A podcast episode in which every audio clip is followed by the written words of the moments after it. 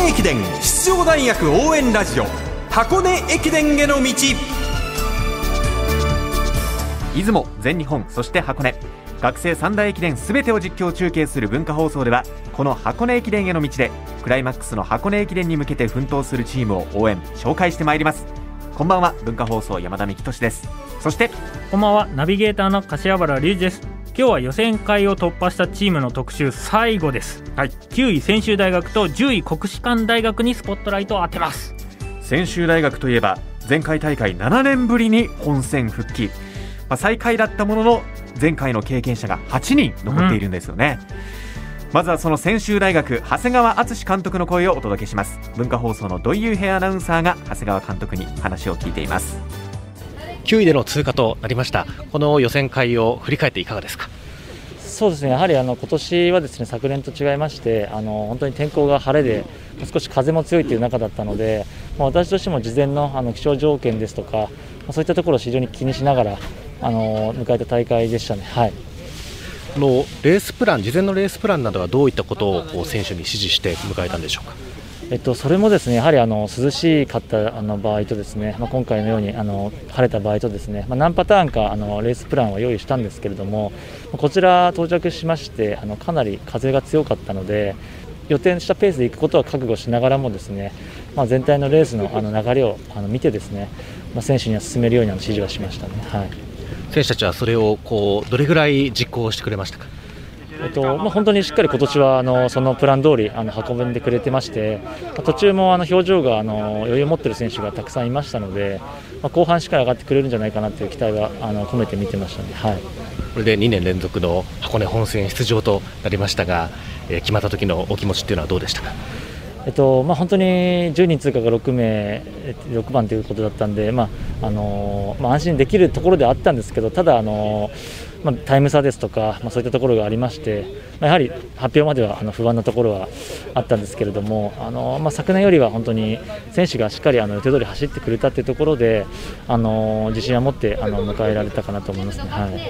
それは最後に箱根本戦に向けての目標、意気込みをお願いいたします。そうですね。あの今回の予選会を迎えるにあたってですねあの大学関係者あの元よりですねあのオフィシャルのあのスポンサーの方ですとかたくさんのあの方の支えであのここまで来れましたのでそういったあの方たちのあの思いも胸にですね今回70回目私たちも節目のあの出場回数となりましたのでそういったところであの主導権というところにしっかり絡めるようにですねあのあと2ヶ月しっかり整えてあのいきたいなと思います。はい専修大学長谷川監督でした。専修大学は、まあ、今年初めてですね、留学生が加入して、そのキサイサ選手が予選会23位でしたが、そのキサイサ選手を15秒も上回るタイムで10位でフィニッシュしたのが3年生の高瀬圭選手でした。この高瀬選手ですね、前回の箱根駅伝で1区19位という成績だったんですね。はい、ここからやはり箱根駅伝走ったことによって、すごくこの1年伸びた。で、もう一回走りたいっていう気持ちがこの順位に現れたんじゃないかなと思います、うん、やはりその本戦走るというのは、それだけ選手にとって影響を与えるんですね、やっぱり最初はこう走りたいっていうところだったんですが19位という結果でもっと活躍したいと、うん、このままじゃダメだって思ったのが多分高瀬選手だったんでしょうね。あうん、その1区と言いますとねスタートから、うん、まあ、順位がはっきり自分のが分かりますから。えー、そういった中で悔しさをバネに、ね、今回予選会臨んだ高瀬選手の結果だったと。まあ、この1年頑張りました。うん。さあ、続いて予選会10位です。最後の切符を手に入れた6年連続50回目の本戦出場を決めました国士舘大学です。レース直後の添田正美監督の声をお届けしましょう。今、レースを終えて率直な感想を聞かせてもらえますかね？はい、あの、ギリギリ、本当通ってよかったなっていう。感じてます、はい、そのギリギリ通ってよかったというのが本音ですかね、まあ、そうですね。やっぱり通んないと何もはあの始まりませんので、はい、本当とあの通ってよかったなと思います。今日のこのレースどういったテーマで臨んだんですか？そうですね。うちはあの、えっと、5年連続あの箱根駅伝に出場してますのでやっぱりシード権獲得っていうところをあの目標にあの1年間やってました。でやっぱり予選会をただ通るんじゃなくてある程度勝負できないと本戦でもシード取れないだろうっていうことで、まあ、ある程度攻めた走りをしたんですね。でそれでまあ後半やっぱりちょっと失速してしまったっていうところがあるのでこれをまあ修正して箱根の本戦ではシード権獲得っていうところをしっかりあの目標にしていきたいなと思ってます。国士舘大学添田監督でした。国士舘大学と拓殖大学の差が55秒1人、まあ、数秒ということなんですが、はい、一人平均5.5秒差ですね。はい、はい本当にこの首の皮1枚で10位になるか11位になるかっていうところで、まあ、ギリギリ国士舘大学10位をもぎ取りました。まあ、もう少し言うとですね、日本人の活躍というか、あのーライモン・ヴィンセント選手が4位っていうところなんですが、もっとこう他の9人頑張らないとシード権取れませんので、ここは悔しいと思ってほしいなと思いますよね。これで通った安心したじゃなくて、選手たちは、くそ、もう少しやってやるっていう気持ちを出していかないと、この後厳しいかなと思いますね。うん、シード権獲得っていうところを目指すんだったらってこそうでねとですすね。。せっかくやるんだったらシード権獲得した方がいいそうですよね。それは間違いないですね。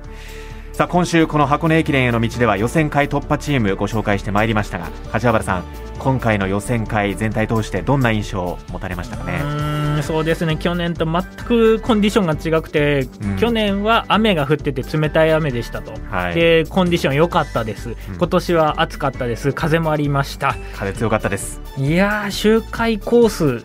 難しいなって改めて思いました。指示の出し方であったりとか、えー昨年の結果経験をもとに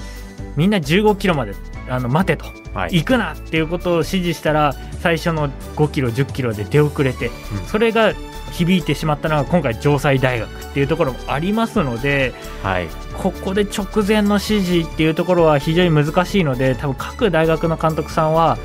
A プラン B プラン C プランぐらい用意してたんじゃないかなと思います。と言いますと ABC 風が強い時コンディションがいい時、タフなレースになる時みたいなところでうん。あの本当に条件によって直前で指示変えてたんじゃないかなと思いますね。まあ、この周回コースの難しさってまだ前回と今回ですけれども、つかみきれてない感じですかねまだ本当にコンディションによって大きく左右する周回コースだなと思ったので、はいこの辺りあのどんどん蓄積し貯めていきますしまた予測立てないと結構厳しい戦いになる可能性は高いですね。そして11位以降今回予選落ちとなってしまいました、その先ほど城西大学という名前は出ましたけれども、はい。柏原さん。いやーそうですね。砂岡選手もね28分台のランナー、まあ、1桁のランナーです。よ、はい。がいて予選から落ちてしまったりとか逆に12位になった大東文化大学は本当ここまで結構こう沈んでた大学が浮上してきてあとちょっとだったんですよね。なのでこの辺りでもう一回来年チャレンジできてここでもう一回通らないと10位に入ってこないとまたずるずるといってしまいますので来年の大東文化は結構楽しみだな。今回逃してしまっても来年はい。ずるずるいかない。いかない。まあ、逃さないということが重要になってくるんですね。目の前に見えてたわけですから大東文化大学のええ。選手たちは。うんチケットが10枚のチケットが見えてて取り損ねてるんです。うんここで変わらなかったらチーム変わらないです。さあ今週はですね、その箱根駅伝予選会の模様をお伝えしてきました。箱根駅伝への道ナビゲーターの柏原隆二さんでした。ありがとうございました。ありがとうございました。来週は全日本大学駅伝の注目チームを特集します